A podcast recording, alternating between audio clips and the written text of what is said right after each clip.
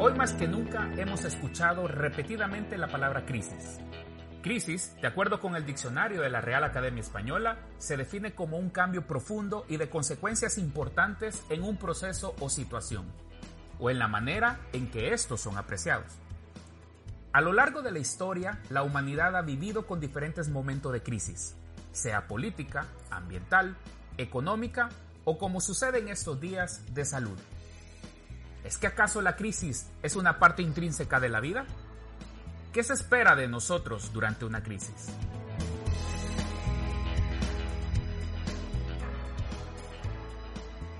Hola, mi nombre es Carlos y bienvenidos a Punto Filosófico, un espacio digital de Nueva Acrópolis, El Salvador.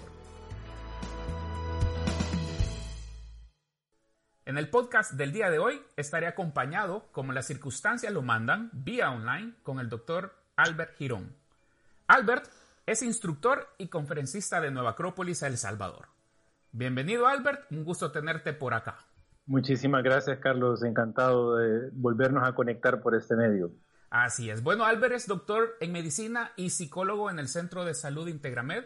Y bueno, dada tu profesión, el tema de la crisis me imagino que es muy recurrente. Definitivamente y sobre todo en los tiempos actuales que estamos viviendo pues una situación de crisis a nivel mundial que no solo abarca el aspecto de salud, sino también está afectando en el ámbito social, económico, a nivel emocional, etcétera. Y por tanto creo que es sumamente conveniente que hablemos un poco acerca de este tema tan en boga en la actualidad. A ver, ¿cómo podemos definir una crisis? Bueno, la crisis realmente podríamos definirlo como cualquier momento de cambio que involucra un desequilibrio para el ser humano en cualquiera de sus facetas o dimensiones.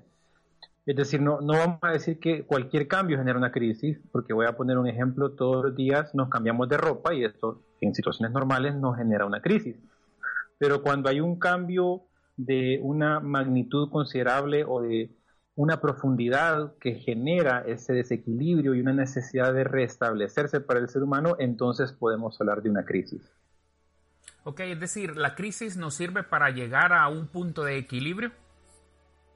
Exactamente, es decir, desde el punto de vista fisiológico en nuestro organismo y también a nivel psicológico, eh, estamos tendiendo hacia un punto de equilibrio en el cual funcionamos con relativa normalidad cada vez que viene un cambio, sea interno o externo, nosotros tenemos que adaptarnos para empezar a funcionar bajo un nuevo paradigma, digamos, de normalidad. A esto le podríamos llamar entonces una crisis, todas las circunstancias que obligan a que resetemos, por así decir, ese nuevo punto de normalidad. ¿Es la crisis entonces la podríamos definir como un proceso natural? Definitivamente, eh, yo creo que en ese sentido la filosofía nos puede legar maravillosas enseñanzas porque todos los filósofos a lo largo de la historia han, recurrido a ver la naturaleza para identificar si algo es parte de la vida o no, y el cambio está presente en la naturaleza todo el tiempo. Lo podemos ver desde el momento en que pasamos del día a la noche y viceversa, el cambio de las estaciones a lo largo del año, etcétera. Y entonces la, la naturaleza se va adaptando a estos cambios y el ser humano no deja de ser parte de la naturaleza. Habías mencionado que existen cambios internos y cambios externos. ¿Cómo lo podemos ver, por ejemplo, en el aspecto médico que es tu profesión? ¿Cómo, cómo se pueden ver esos cambios? ¿Y cómo reacciona el cuerpo ante ellos? Bueno, tenemos los cambios externos, en este caso la presencia de un agente infeccioso que puede causar un problema patológico, una enfermedad que es algo externo, pero también internamente hay una serie de reacciones que van a surgir frente a este fenómeno, tanto a nivel fisiológico, por ejemplo, las personas que están combatiendo el virus, todo su sistema inmunológico se activa para tratar de adaptarse y de volver a la normalidad, pero psicológicamente también hay una serie de adaptaciones a las que eh, las personas están sometidas para tratar de ajustarse debido a los cambios que se han generado por este problema sanitario a nivel mundial. Bueno, si la crisis busca una estabilidad, ¿será que la estabilidad ¿nos servirá para algo más en, nuestra vida? La, la, estabilidad es una condición que la vida va a tender a buscar, es decir, se requiere un cierto nivel de estabilidad para que la vida sea viable. Y la crisis justamente lo que hace es que la vida se reacomode, se reajuste para tratar de encontrar ese nuevo punto de estabilidad. Ahora, lo interesante, si lo vemos desde el punto de vista filosófico, es que la naturaleza lo hace de una manera eh, muy auténtica, muy armónica, sin, sin mayor traba. Es el ser humano el que de repente tiene ciertas dificultades para poder encontrar estos nuevos puntos de estabilidad de los que hablábamos hace un momento. Y, considero que es principalmente porque el ser humano tiende a confundir ciertos elementos. No es lo mismo hablar de una estabilidad que de un estatismo. Inclusive en medicina eh, tenemos el concepto de homeostasis, que es el equilibrio interno del organismo para poder funcionar nuestro organismo constantemente está tratando de mantener un punto de ajuste para todos los parámetros internos, como la temperatura, como el nivel de salinidad en la sangre, el nivel de azúcar en la sangre. Hay unos valores a los cuales el organismo tiende a apuntarle para mantenerse en equilibrio, pero lógicamente, como siempre estamos sometidos a cambios de temperatura, tanto por el clima exterior, internamente, los alimentos que estamos ingiriendo, la cantidad de agua que bebemos. Entonces es un equilibrio dinámico. A esto es a lo que llamamos homeostasis dentro del cuerpo. Y la naturaleza igual va buscando un punto de equilibrio, un grado de estabilidad, pero que es dinámico. El ser humano es, el, hasta donde sabemos, el único ser vivo que tiende a querer mantener estáticas las cosas y la naturaleza constantemente nos está recordando que lo que está estático no es compatible con la vida. De hecho, podemos ver el ejemplo bien claro con el agua. Cuando fluye, permite que haya eh, limpieza, que haya vida en ella, pero cuando el agua se estanca, entonces ahí se comienza a generar putrefacción. Pues igual sucede con el ser humano. El sedentarismo, por ejemplo, es una, muestra de, de, estatismo que es tan nocivo para la salud. Y psicológicamente el no saber adaptarse a estos cambios de los que hablamos, pues también es nocivo. Por lo tanto, tenemos que ir aspirando a encontrar un punto de equilibrio o un punto de estabilidad, pero dinámico. Es decir, este punto de estabilidad dinámico, eh, de alguna manera está relacionado con la misma evolución. Totalmente. Totalmente porque decíamos que la vida va a tender a abrirse camino, a, buscar por dónde salir adelante para poder seguirse adaptando. Y, y realmente las crisis lo que hacen es eso, es permitir que la vida avance. Ok, entonces, ¿cuáles serían o qué podemos hacer para empezar a ver a estas crisis?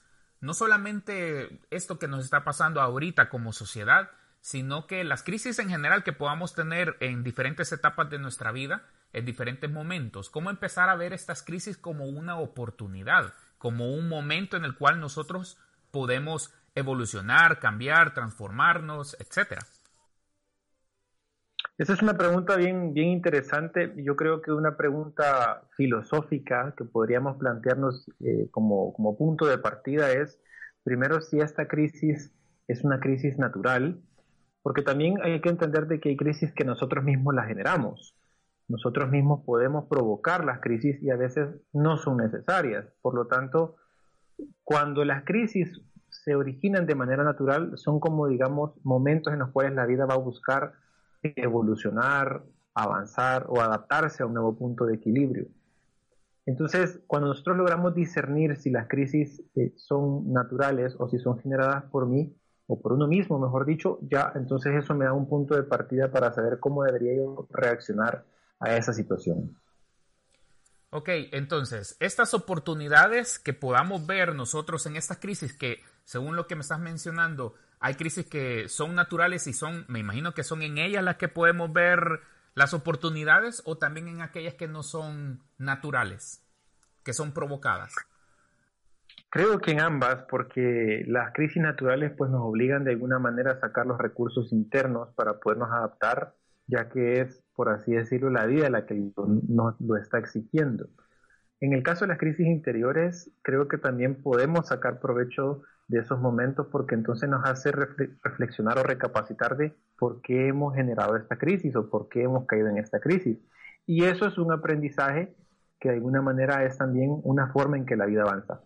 ¿Será que entonces en estas oportunidades que existen y esta capacidad que tenemos de, de poder ver oportunidades dentro de las crisis, entrará de juego la capacidad que podamos tener nosotros como seres humanos de utilizar el raciocinio y aprender a discernir entre algunos elementos de nuestra vida?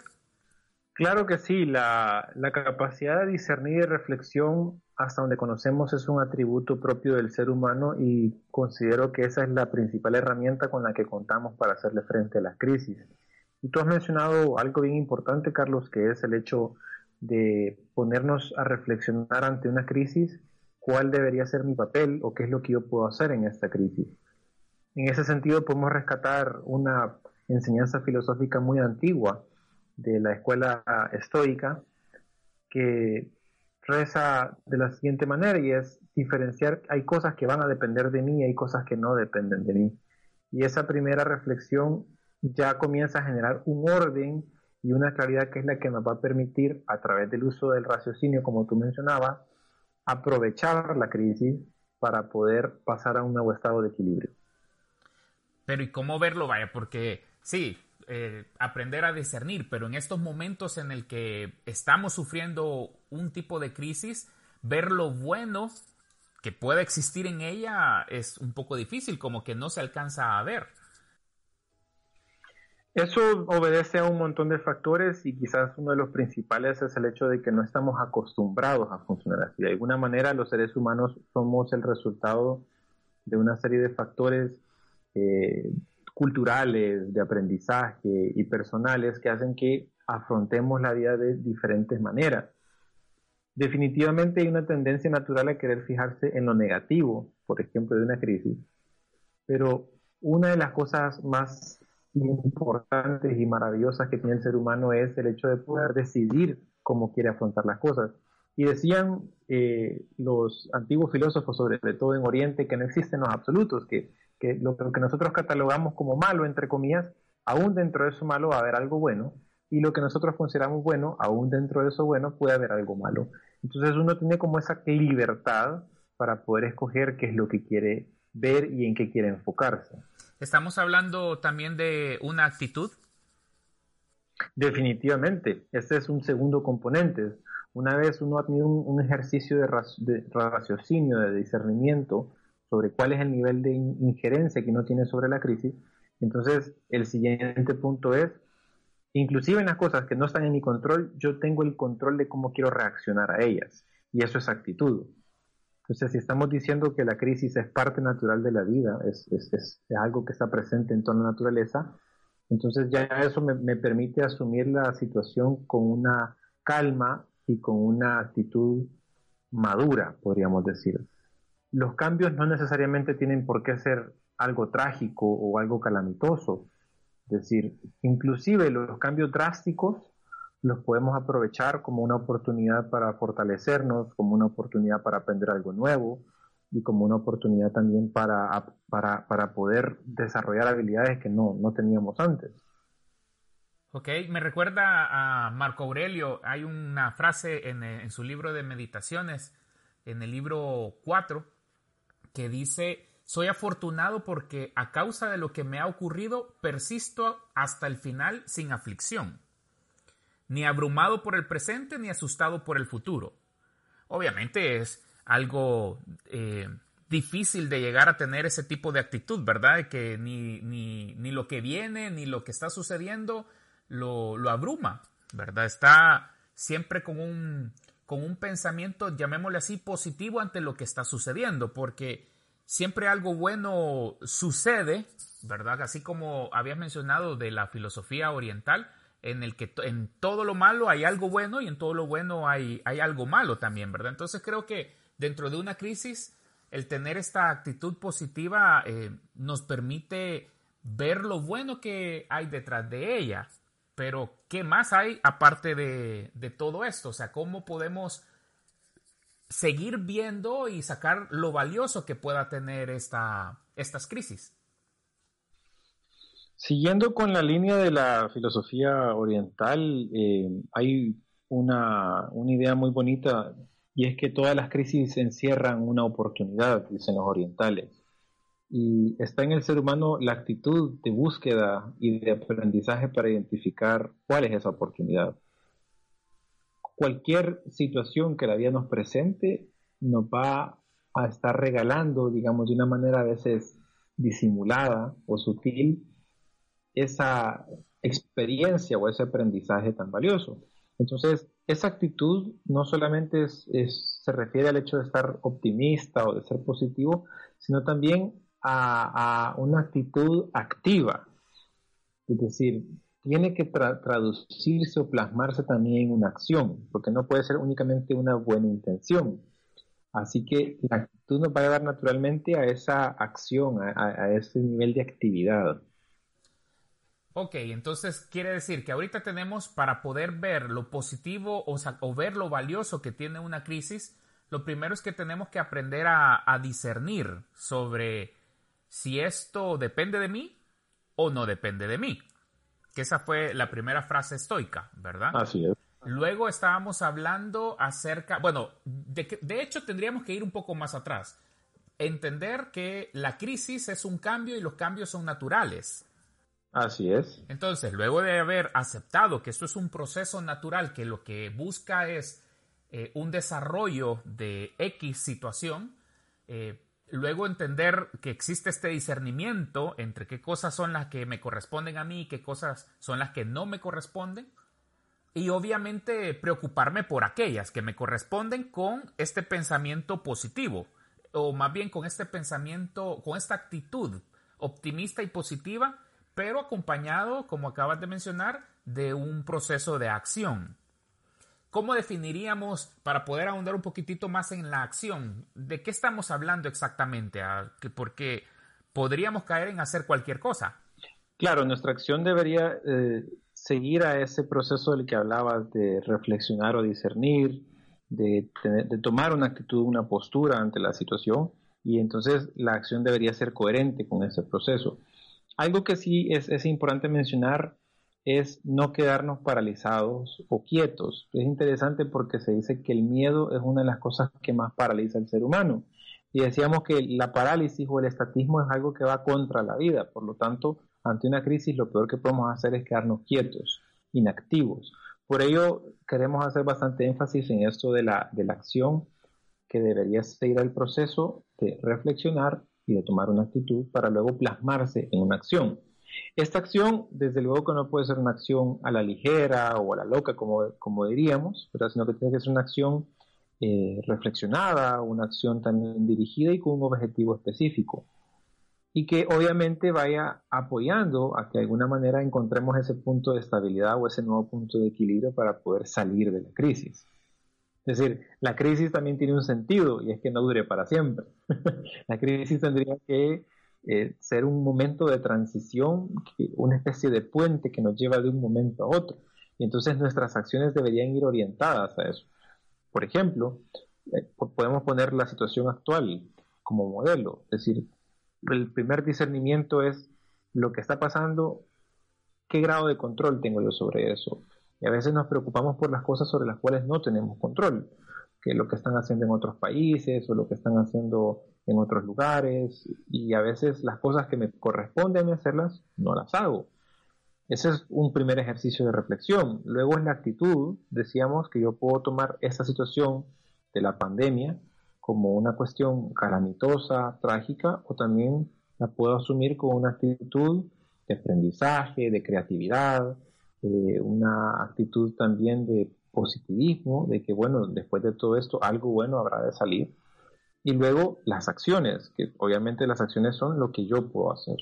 Entonces cada quien analizando su situación actual y analizando sus posibilidades sabrá qué puede hacer. Si por ejemplo estamos en nuestra casa, dejemos de estar pensando que quisiera estar en la playa o en otra parte y qué puedo hacer en mi casa. Entonces puedo decir, bueno, puedo hacer limpieza, puedo hacer algunas reparaciones, puedo hacer un poquito de orden y esto me va a ayudar a que vaya pasando día con día y a darle un nuevo sentido, que al final de cuentas es lo que la crisis me va a dejar de aprendizaje.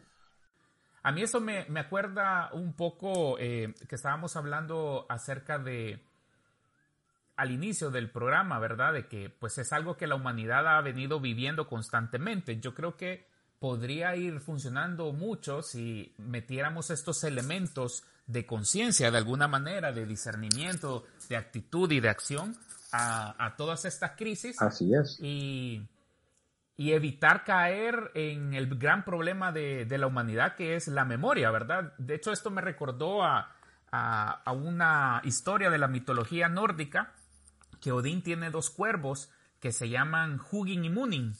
Hugin es el pensamiento y Munin es la memoria. Y entonces en uno de, estos cantos nórdicos eh, dice de que, bueno, Hugin y Munin vuelan todos los días alrededor del mundo y temo menos por Hugin de que no regrese y aún más temo por Munin, la memoria, ¿verdad? Entonces creo que a veces nos pasan estas crisis por falta de memoria. ¿Será? Definitivamente. Yo creo que parte de esa actitud y de esas acciones que podemos tomar es, aprender y leer en la historia, como tú mencionas, qué ha hecho la humanidad en otras epidemias o en otras pandemias. Porque como tú dices, no es primera vez que las estamos pasando y seguramente no será la última. Entonces hemos de salir adelante porque decíamos, las crisis lo que hacen es que la vida se adapte y salga adelante, que la vida continúe y evolucione. Así que definitivamente que una de las acciones útiles que podríamos emprender en estos momentos es leer la historia y saber qué es lo que ha hecho la humanidad y qué, fueron las cosas que sirvieron para que pudiéramos dar ese paso y atravesar esta transición de la que hablábamos que representan las crisis. Es decir, que ante una crisis debo aprender a sacar todo mi potencial. Así es. De hecho, filosóficamente y psicológicamente deberíamos preocuparnos si después de una crisis seguimos exactamente igual a como la empezamos. Porque cuando una crisis se vivencia adecuadamente, eso permite que salgamos más fuertes, más seguros, más sabios, más experimentados. Y así lo es en toda la naturaleza. Las semillas que, por ejemplo, pasan el invierno y terminan en la primavera, pues son las semillas más fuertes. Eh, y, son las que van a dar nuevos frutos. Entonces, de la misma manera, podemos preguntarnos nosotros, bueno, ¿cuáles son los frutos que voy a dar yo después de esta crisis? Porque si no tengo frutos para dar, entonces no estoy aprovechando la crisis. Y entonces significa de que no he hecho ese proceso humano de reflexionar, de racionalizar, y si no he hecho eso no puedo tomar una actitud consciente, que eso es una palabra muy importante también, y si no hago eso, pues entonces no voy a actuar. Y el actuar tiene que ser consciente también. Excelente. Bueno, entonces ante la crisis hay que aprender a fluir como el agua cuando se encuentran las piedras, eh, rodearlas, aprender a ver otras maneras de poder salir adelante. Y, bueno, así nos toca, ¿verdad? Como humanidad. Siempre nos ha tocado así y esta vez no será diferente. Bueno, muchas gracias Albert. Esperamos que el tema del día de ahora haya sido de utilidad para todos aquellos que nos escucharon. Te agradezco tu tiempo. Gracias a ti, Carlos. Y bueno, hacerle frente con la mejor actitud a esta crisis. Así es. Bueno, y recuerda compartir este podcast, además de suscribirte en Spotify, en nuestro canal Nueva Acrópolis El Salvador, para mantenerte al tanto de nuestro contenido. Y esto ha sido una edición de Punto Filosófico, un espacio digital para reflexionar y filosofar de Nueva Acrópolis El Salvador. Hasta la próxima.